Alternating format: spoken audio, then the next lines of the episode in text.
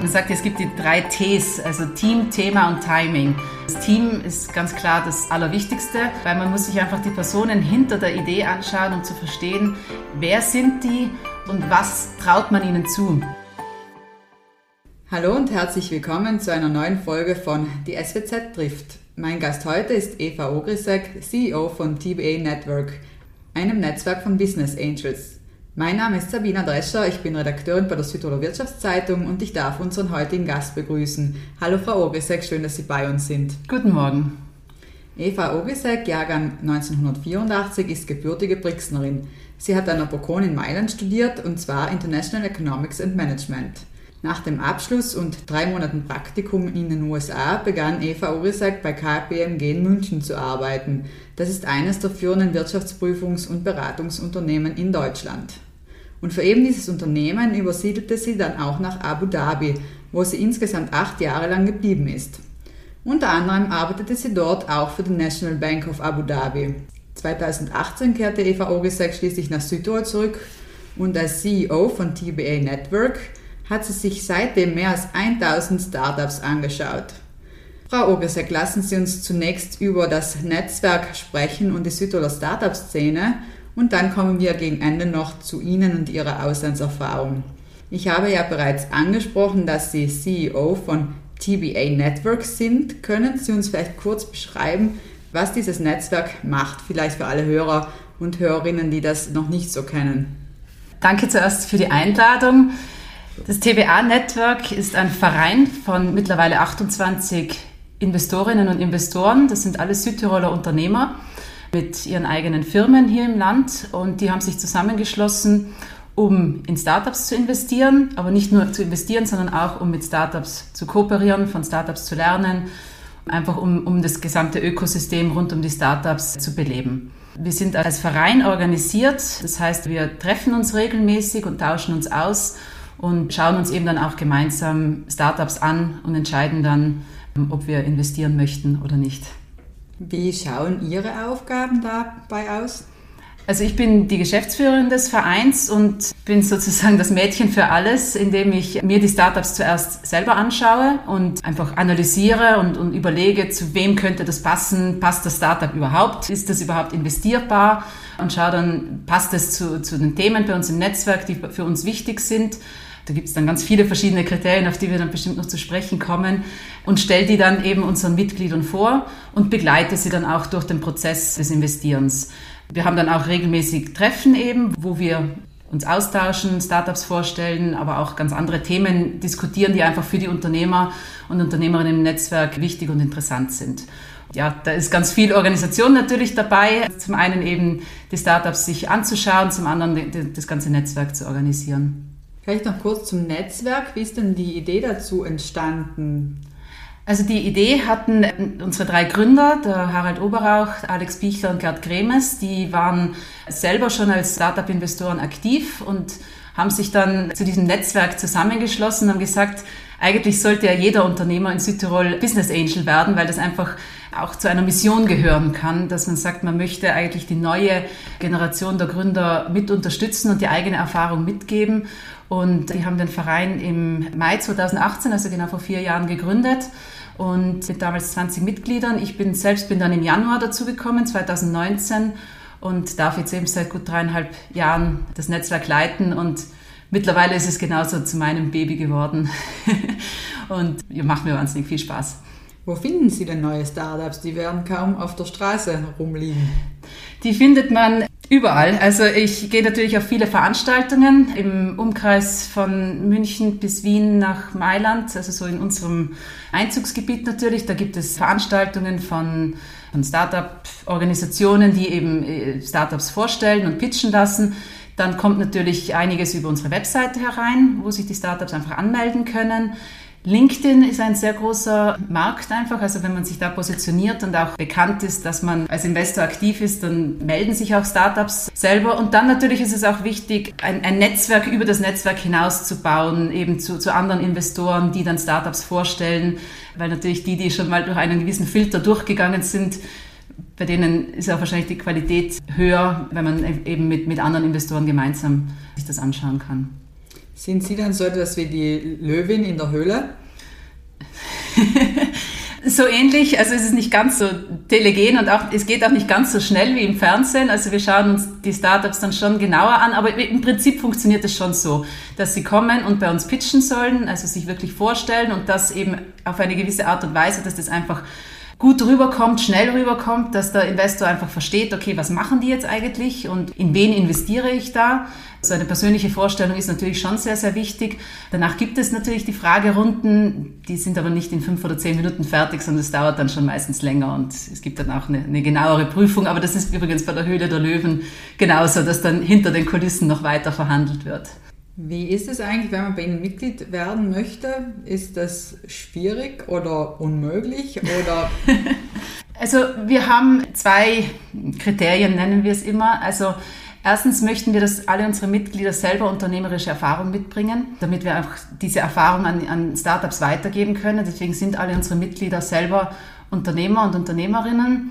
Und das zweite, vielleicht noch wichtigere Kriterium ist, dass man immer miteinander mindestens ein Bier trinken kann. Also so nennen wir das, weil wir finden, dass es einfach wichtig ist, dass man sich auf der persönlichen Ebene gut versteht, dass man einander auch vertraut und dass es auch Spaß machen muss, gemeinsam sich eben Startups anzuschauen. Und was halt auch einfach wichtig ist, dass man das Interesse für Startups mitbringt. Also dass man einfach sagt, ich, mich interessiert diese Welt, mich interessieren Innovationen und ich möchte neue Gründer unterstützen und man muss schon dazu auch sagen, äh, es gehört natürlich auch das nötige Kleingeld dazu. Also man muss, wenn man in ein Startup investiert, das soll ja Geld sein, das man nicht braucht. Also es darf jetzt nicht das Geld sein, das ich mir für die Pension zur Seite lege oder für meine Kinder fürs Studium äh, anspare, sondern es muss eigentlich Geld sein, das, das ich ja verschmerzen kann, wenn es schief geht. Weil natürlich Startup-Investment ist schon ein hohes Risiko auch das damit verbunden ist und darüber muss man sich natürlich auch im Klaren sein. Mhm.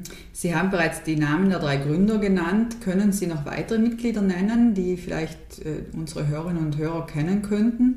Die meisten unserer Mitglieder sind eigentlich Firmenmitglieder im Sinn von, dass einfach die Eigentümer dieser Firmen bei uns dabei sind. Also von den, von den größeren kann ich da Vercam, Technoalpin, Fruit Service, die Durst selber, Rubner aufzählen. Äh, es gibt noch einige, jetzt sind, jetzt sind zum Schluss meine anderen Mitglieder beleidigt, wenn sie nicht namentlich genannt werden.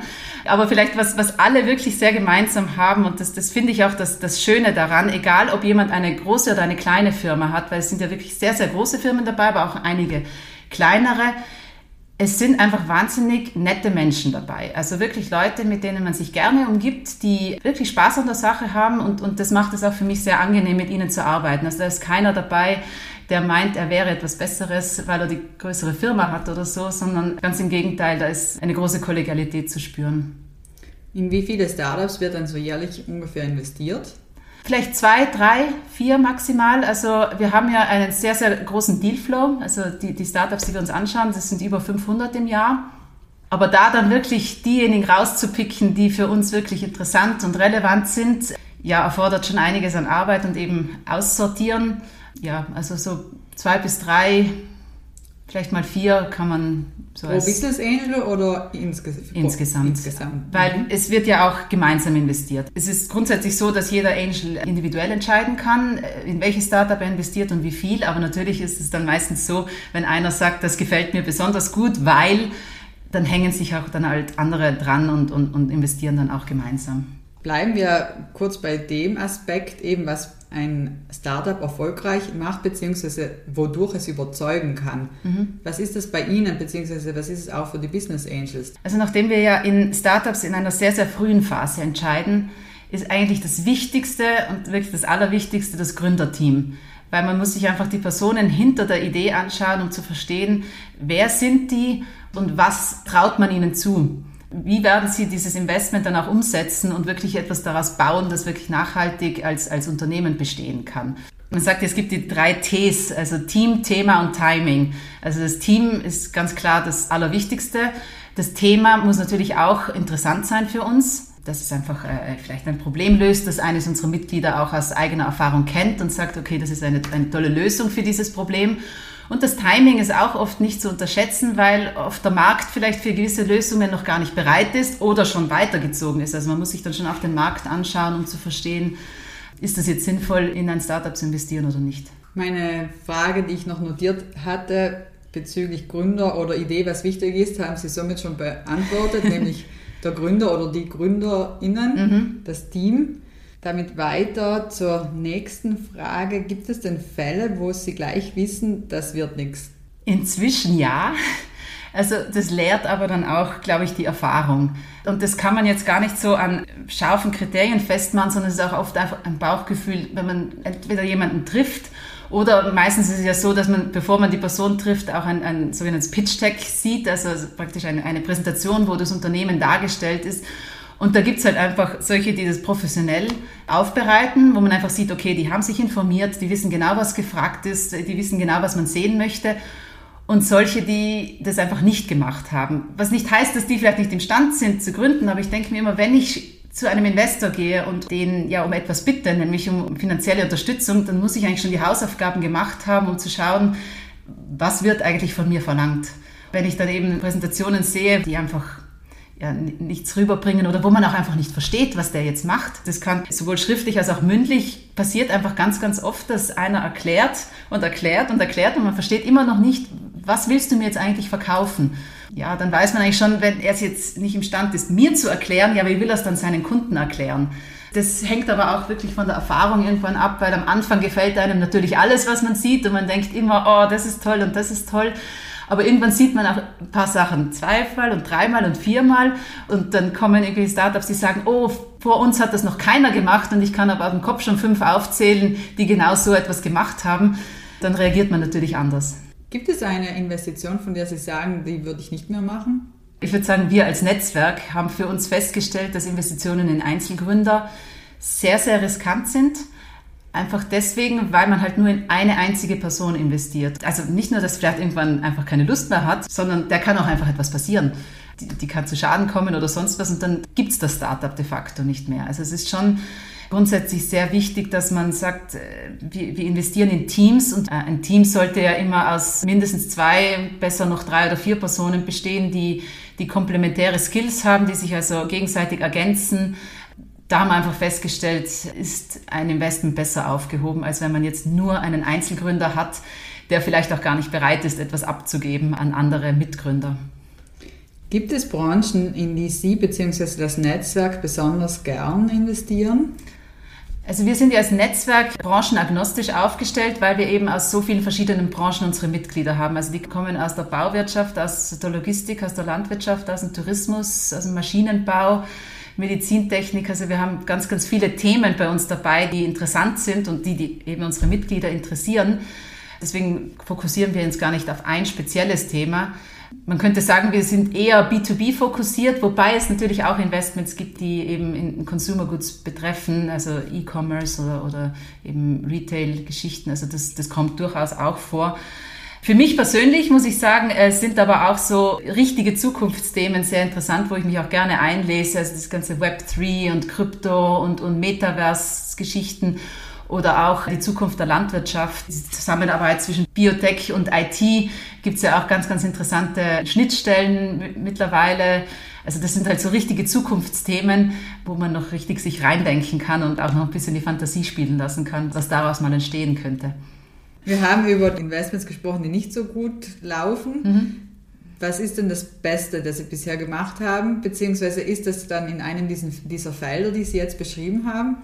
Naja, das, das Beste ist ja schwierig zu sagen, weil bei einem Startup-Investment kann man ja nicht so gut sagen, wann ist es gut, weil ein Startup fängt ja erst an zu wachsen. Das ist vielleicht erst in zehn Jahren das Beste, wenn es wirklich eine große Firma geworden ist oder, oder wenn, wenn es eben zu einem Exit kommt, dass eben die Firma dann verkauft wird und der Investor dann auch sein Geld zurückerhält. Da hat es noch nicht so viele davon gegeben. Ein paar Exits hat es gegeben, aber noch nicht riesengroße sozusagen. Aber es gibt natürlich ein paar Startups, die besser laufen als andere.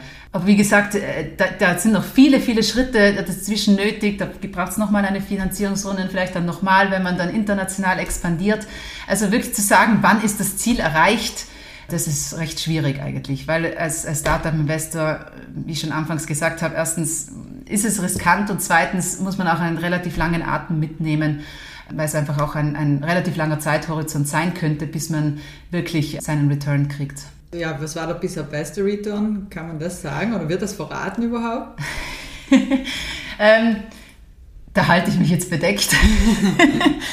Eben weil es nicht, noch nicht so viele Exits gegeben hat und man kann ja erst dann wirklich von einem Return reden. Weil ich kann zwar sagen, ich bin beim Einstieg bei einer Bewertung von X gestanden und jetzt steht die Bewertung auf Y, aber solange ich das Geld noch nicht zurückbekommen habe, kann die Bewertung von Y auch wieder zurückfallen auf X und dann habe ich weder was gewonnen noch was verloren. Also deswegen ist das keine ganz so einfache Frage.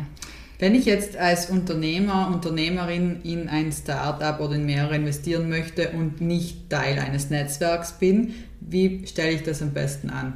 Also grundsätzlich Teil eines Netzwerks werden ist, glaube ich, sehr, sehr wichtig, weil sonst rennt man auch vielleicht einfach blind drauf los und eben glaubt dann gleich das Erstbeste, das einem entgegenkommt und, und möchte da dann gleich loslegen. Ich glaube, es ist schon wichtig, dass man sich mit anderen, die schon die Erfahrung gemacht haben, einfach austauscht und von denen auch lernt. Es gibt natürlich dann zwei Möglichkeiten. Ich kann entweder direkt in Startups investieren, da muss ich mir aber auch klar sein, dass nur ein Startup-Investment wird nicht reichen. Ich muss eigentlich schon ein, ein, kleines Portfolio mehr aufbauen, dass ich sage, ich möchte zumindest äh, über einen gewissen Zeithorizont mindestens zehn das ist so, so, eine, so eine Richtgröße, ein Portfolio von zehn Startups mir zulegen, einfach weil die Statistik eigentlich zeigt, die ist zwar nicht wirklich wissenschaftlich untermauert, aber die zitiert jeder sehr gerne, dass von den zehn werden fünf wahrscheinlich sowieso bankrott gehen, drei gehen vielleicht plus minus null aus und die anderen beiden müssen eigentlich den ganzen Rest wieder rein verdienen, was die anderen verloren haben. Deswegen ist Diversifikation ganz, ganz wichtig und wenn ich nur in ein oder zwei Startups investiere, ist natürlich das Risiko groß, dass das eher schief geht, als dass es zu den Gewinnern zählt. Aber was es natürlich auch gibt, ist einfach in, in Fonds zu investieren. Es gibt ja ganz viele VC-Fonds, also Venture Capital Fonds. Gibt es auch jede Menge davon. Also da, die kann man sich fast aussuchen. Und wenn jetzt einer sagt, ich habe nicht die Zeit dazu oder auch einfach nicht die Energie oder nicht das Wissen, kann man auch einfach in zwei, drei Fonds eben investieren, die dann das Geld eben professionell anlegen, die dann gleich ein Portfolio von 30, 40, 50 Startups aufbauen und dann kann man eben daran partizipieren. Ihr Vorteil ist allerdings, dass Sie diesen Regionalbezug haben, die diese Fonds nicht haben. Das ist richtig. Also wir sind schon äh, mit der Mission gestartet, dass wir für das lokale Ökosystem da sein möchten und auch Südtiroler Gründer unterstützen möchten. Das heißt aber nicht, dass wir nur in Südtiroler Gründer investieren.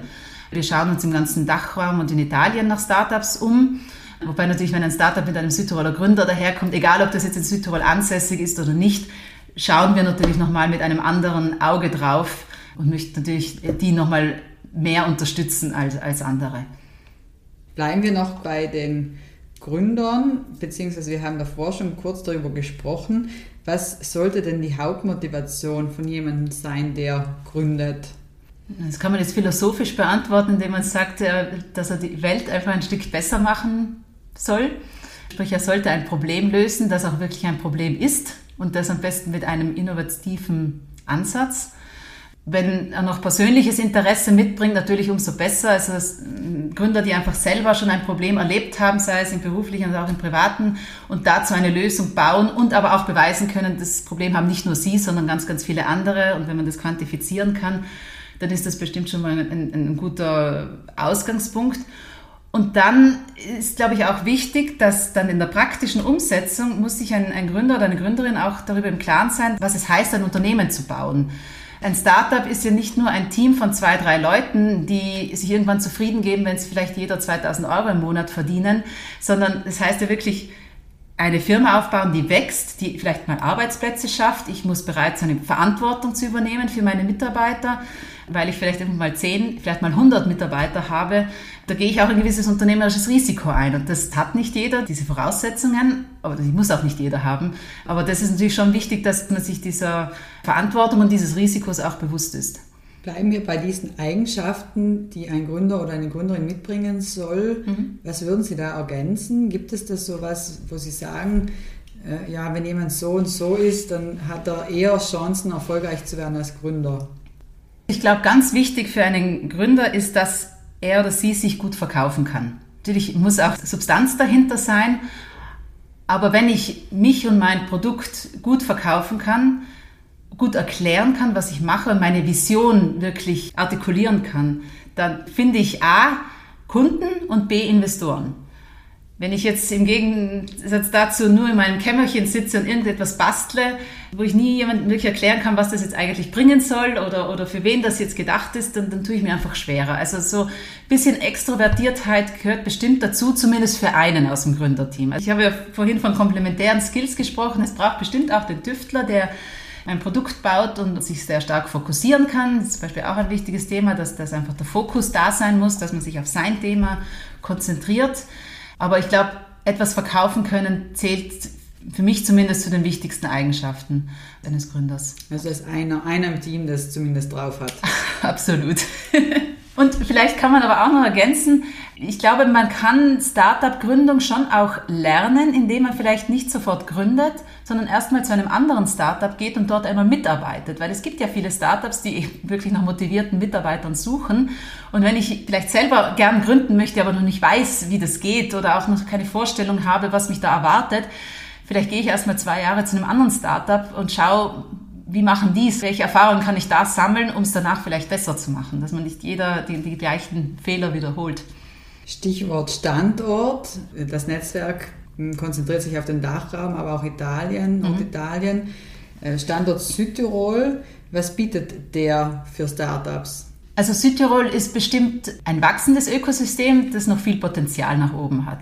Also man sieht einfach die großen Hubs wie jetzt München, Wien, Berlin, Mailand, die sind einfach entwickelter, aber da gibt es halt auch mehr Leute. Da gibt es mehr, mehr Gründer, mehr Investoren, da ist das Ökosystem schon entwickelter.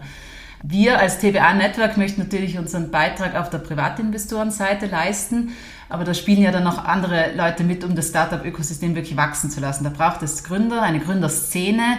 Die Gründer sollen sich auch untereinander austauschen können. Da braucht es die Uni, die da vielleicht noch eine starke Rolle spielt. Es gibt natürlich auch den Neutech-Park.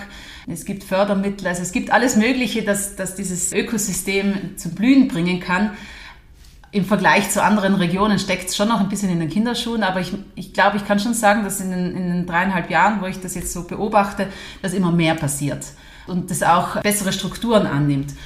Was in, in den großen Hubs einfach ein Vorteil ist, dass einfach Gründer, die schon mal gegründet haben und einen Exit hatten, dass die sich dann als Investoren engagieren. Also wir sind ja Unternehmer im klassischen Sinne bei uns im Netzwerk, die in Startups investieren. Aber wenn jetzt ein Gründer, der ein Startup hatte und das zu einem Exit gebracht hatte, wenn der dann wieder in Startups investiert, ist das nochmal ein anderes Rad, das sich da in Bewegung setzt.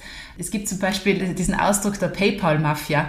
Das sind diese Gründer, die bei PayPal dabei waren. Da ist ein Elon Musk dabei, ein Peter Thiel, wie sie alle heißen. Die haben danach alle möglichen Firmen gegründet, aber die sind alle aus dieser einen Firma entstanden und haben da gemeinsam gelernt und das aufgebaut und, und so ein Ökosystem zu schaffen, wo es so ein Leuchtturmprojekt gibt, das wäre natürlich super cool. Also wenn man sagt, vielleicht gibt es irgendwann mal Gründer, die aus vielleicht aus der Alpitronic jetzt als Beispiel, das, das finde ich so ein, ein, ein Vorzeige Südtiroler Startup. Vielleicht gibt es da mal frühe Mitarbeiter, die einfach dieses Mindset mitbringen und dann auch mal selber gründen und dadurch vielleicht auch noch so dieses, dieses Rad in Gang bringen können. Aber eben diese Szene muss sich erst noch äh, richtig entwickeln. Mhm. Jetzt nicht im Vergleich zu den großen Hubs, die Sie genannt haben, aber im Vergleich zu, zu unseren Partnern aus der Euregio, also Nordtirol und Trentino, kann Südtirol da mithalten oder wie können wir uns da einordnen? Mittlerweile schon, aber es gibt da schon größere Startups einfach, also solche, die schon weiterentwickelt sind. Das liegt aber vielleicht auch daran, dass die Uni in Innsbruck und die Uni in Trient halt auch schon älter sind und es entstehen nun mal viele Startups aus dem Uni-Umfeld. Ob das dann immer die erfolgreichsten sind, sei dahingestellt, aber aus diesem Umfeld entsteht einfach viel. Und ja, da ist bestimmt noch Potenzial nach oben da. Wie wichtig ist denn insgesamt der richtige Standort?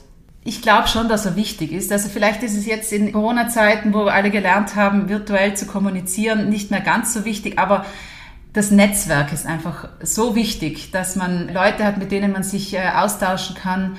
Das ist, glaube ich, ein ganz, ganz kritischer Faktor, dass sich Gründer mit anderen Gründern umgeben können, um Erfahrungen auszutauschen, damit man eben nicht immer das Rad neu erfinden muss, weil es gibt ja die Informationen und, das macht es dann halt natürlich effizienter, wenn es mehr Leute sind, die ihre Erfahrungen eben teilen.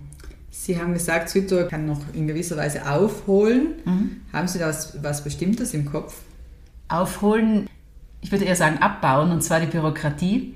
Ich habe einfach festgestellt, zum Beispiel, um Förderanträge zu stellen, müssen Startups extrem viel Bürokratieaufwand betreiben. Also ich habe Businesspläne gesehen, die teilweise geschrieben wurden, die 80 Seiten lang sind, wo ich mir denke, 80 Seiten, die schreibe ich nicht an einem halben Tag, die muss ich mir erstmal überlegen und die aufschreiben. Aber bei einem Startup ist es ja so, bis ich diese 80 Seiten geschrieben habe, ist vielleicht schon wieder alles anders. Und lieber würde ich diese Zeit doch damit verbringen, auf den Markt zu gehen, mit Kunden zu sprechen, vielleicht eine Feedbackschleife zu drehen, das Produkt weiterzuentwickeln. Also ich finde, bei solchen bürokratischen Hürden bleibt einfach extrem viel Zeit liegen, die ein Startup vielleicht effizienter oder anders nutzen könnte. Deswegen Bürokratieabbau wäre hier schon nicht ganz hinderlich und vielleicht ganz allgemein im, im italienischen Recht wäre es vielleicht auch ganz gut, wenn es eine Möglichkeit gäbe, eine gewisse Gesellschaftsform für Startups zu etablieren, die nicht ganz so schwierig ist zu gründen, das einfach schneller geht, dass man einfach nicht so viel Zeit mit Verwaltungstätigkeiten verbringt, sondern sich wirklich auf den Aufbau eines Unternehmens fokussieren kann. Das Administrative sollte dann irgendwie später folgen können. Welche Finanzierung sollte man da als Startup ins Auge fassen? Gibt es da eine, die besonders gut ist oder die man ähm, ja, bevorzugen kann, sollte? Nein, das hängt ein bisschen vom Startup ab. Startups, die schnell ein Produkt bauen können, können auch einfach auf den Markt gehen und sich Kunden suchen und sich vom Umsatz finanzieren lassen. Diese Art Bootstrapping nennt man das, ist eigentlich die charmanteste Variante ähm, von einem Startup, weil da muss ich ja nichts abgeben. Bin ich keinem Investor Rechenschaft schuldig, keiner Bank, niemandem, sondern ich, ich kann mich einfach selber finanzieren. Hat natürlich das Risiko, dass ich vielleicht zu langsam bin, weil der Umsatz vielleicht nicht so schnell wächst, wie ich äh, Mitarbeiter einstellen muss. Hängt aber natürlich vom Produkt ab. Sonst natürlich, wenn ich stark R&D-lastig bin, also wenn ich noch wirklich viel Forschung und Entwicklung machen muss, kann ich auch Förderungen in Anspruch nehmen, auch wie gesagt mit dem Disclaimer von vorhin, dass das nicht ausarten sollte. Und man darf sich auch auf den Förderungen nicht ausruhen. Also nur weil ich einmal eine Förderung erhalten habe, sei die noch so groß, da ist noch nichts gewonnen. Da bin ich noch nicht auf dem Markt, habe mein Produkt noch nicht getestet. Der richtige Reality-Check setzt ja dann erst ein, wenn ich wirklich mir Kunden suchen gehe und, und mein Produkt verkaufen kann. Wenn ich jetzt wirklich schnell wachsen möchte, gibt es natürlich den Weg über Startup-Investoren, das sind ganz frühen Phase eben Business Angels, später dann Venture Capital Fonds, wenn es dann um, um größere Beträge gibt. Da muss man sich aber natürlich auch im Klaren sein, dass die auch ein Anteil am Eigenkapital dann einem abkaufen werden und die haben dann auch ein gewisses Mitspracherecht. Also das muss man dann halt wissen, ob man das möchte, beziehungsweise in welcher Form das dann stattfinden soll. Natürlich ist ein Business Angel aber auch nicht nur Geldgeber, sondern gibt ja noch viel mehr, indem er eben sein, sein unternehmerisches Know-how weitergibt, vielleicht auch seine Erfahrungen teilt, strategisch gemeinsam mit, mit Gründerteam überlegt, was könnte man machen, den einen oder anderen Kontakt mal aufmacht oder sagt, hier, ich rufe da mal an oder ich kontaktiere den mal für dich, weil halt vielleicht eine Intro über einen Bekannten halt leichter ist, als, als einfach anzurufen. Diese Unterstützung bietet ein Business Angel auf jeden Fall. Und, und bei Venture Capital Firmen dann im, im, im größeren Stil die unterstützen dann nochmal auf ganz andere Art und Weise im, im Unternehmerischen dann. Was unterscheidet denn eigentlich ein Startup von einem Unternehmen? Denn manchmal wird ja eine jede Neugründung Startup, Startup verkauft. Ja, das ist eine gute Frage. Zwei Dinge sind sehr wichtig. Einmal der Innovationscharakter, also dass es wirklich eine innovative Idee auch sein muss, dass es nicht etwas ist, was es halt schon ganz oft gibt und die Skalierfähigkeit. Also dass wirklich ein, ein Startup schnell groß wachsen kann. Also dass das einfach so aufgesetzt ist, die, dass die Idee und das Businessmodell dahinter so funktionieren, dass, dass das schnell gehen kann und, und eben nicht nur linear wächst, sondern eben im besten Falle exponentiell. Noch eine Frage zu diesem Blog, bevor wir zu Ihrer Auslandserfahrung gehen. Was können denn Unternehmen, also gestandene Unternehmen von Startups lernen? Ich glaube, den Mut, Neues auszuprobieren und schnelle Entscheidungen zu treffen. Also weil bei, je größer das Unternehmen, umso langsamer ist vielleicht auch die Entscheidungsfindung, weil halt einfach mehrere Hierarchiestufen zu durchlaufen sind. Diese Dynamik kann man bestimmt mitnehmen. Und ich glaube, das sehen bei uns auch die Mitglieder, sehen das schon auch so, dass, dass die versuchen auch in ihren Unternehmen einen gewissen Innovationsprozess aufrechtzuerhalten, dass eben auch Ideen, die vielleicht irgendwo in der Produktion entstehen, Gehör finden.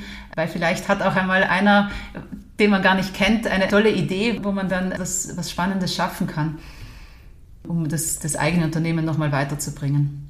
Um beim Lernen zu bleiben, aber auch den Übergang zu schaffen zu Ihrer Auslandserfahrung, was haben Sie denn in Abu Dhabi gelernt? Mit einem Wort kann man das vielleicht die Selbstständigkeit nennen. Also ich war grundsätzlich immer ein selbstständiger Mensch. Ich bin mit 17 nach Amerika gegangen, danach in Mailand studiert, dann in München gearbeitet, immer viel gereist und so weiter. Aber Abu Dhabi war dann schon nochmal eine komplett andere Hausnummer, weil da kommt man halt von der westlichen Welt in die arabische Welt. Und da trifft man nicht nur eine Kultur, sondern man trifft ganz, ganz viele Kulturen. Das heißt, man muss unterschiedliche eben Kulturen kennenlernen, aber auch ganz unterschiedliche Kommunikationsstile und Arbeitsweisen. Und sich darauf einzulassen, ist schon nochmal etwas ganz anderes, aber das hat man jetzt halt auch aufgesogen und das ist jetzt in mir und, und ich weiß jetzt einfach, wie, wie auch ja, andere, andere Gesellschaften auch funktionieren und ich, ich finde das äh, eine wichtige Lernerfahrung.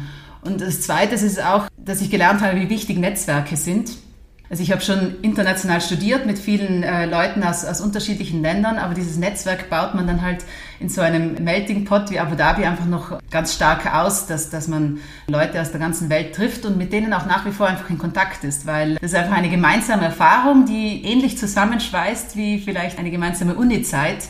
Weil in Abu Dhabi ist es eben so, dass, dass Leute kommen und gehen und da ist man dafür eine gewisse Zeit und versucht das Beste draus zu machen. Und das hat auch eben wahnsinnig viel Spaß gemacht, sonst hätten wir es nicht so lange ausgehalten, weil acht Jahre war dann doch eher die längere Zeit. Und ja, also Netzwerke und Selbstständigkeit sind bestimmt zwei wichtige Punkte.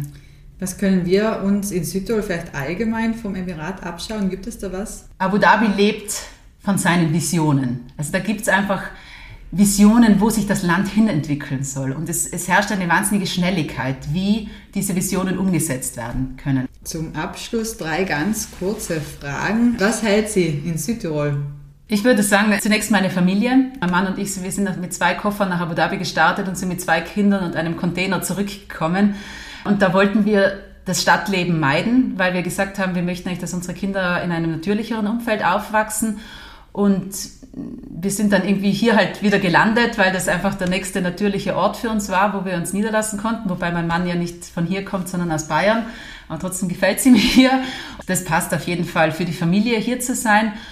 Und beruflich hält mich natürlich meine Arbeit hier ähm, im TBA-Network. Also ich glaube, wenn ich den Job jetzt nicht gefunden hätte, weiß ich nicht, ob ich noch da geblieben wäre, weil man weiß nicht, was, gut, man weiß nicht, was, was, was die Alternative gewesen wäre. Aber dadurch, dass es mir so viel Spaß macht und, und ich darin eine gewisse Erfüllung sehe, zieht es mich jetzt auch nicht sofort wieder weg. Dennoch äh, freue ich mich wieder, wenn dann mehr Reisen wieder möglich ist und wenn die Kinder ein bisschen größer sind, dann kann man das auch wieder mehr in Anspruch nehmen, weil grundsätzlich äh, immer wieder mal raus öffnet schon auch den Horizont und, und macht den Kopf frei. Wo haben Sie denn die besten Ideen? Beim Laufen im Wald. Sie haben einen Wunsch an Südtirols Politik frei. Wie lautet er? Oh, das mit Bürokratieabbau habe ich schon genannt.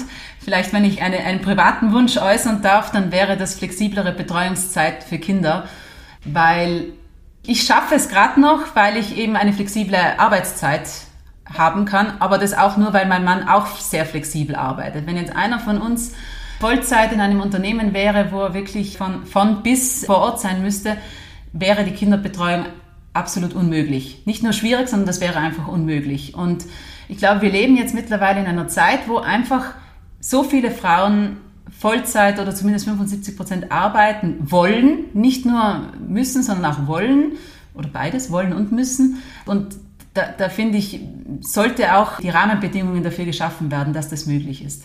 Herzlichen Dank, Frau Ogesek, und weiterhin alles Gute. Vielen Dank. Danke auch an alle, die uns zugehört haben. Wir freuen uns, wenn Sie auch beim nächsten Mal wieder mit dabei sind. Und für alle, die in der Zwischenzeit Lust auf mehr Interviews und Berichte aus Südtirols Wirtschaft und Politik haben, gibt es jeden Freitag eine druckfrische SWZ. Oder besuchen Sie uns online unter www.swz.id. Bis zum nächsten Mal, machen Sie es gut.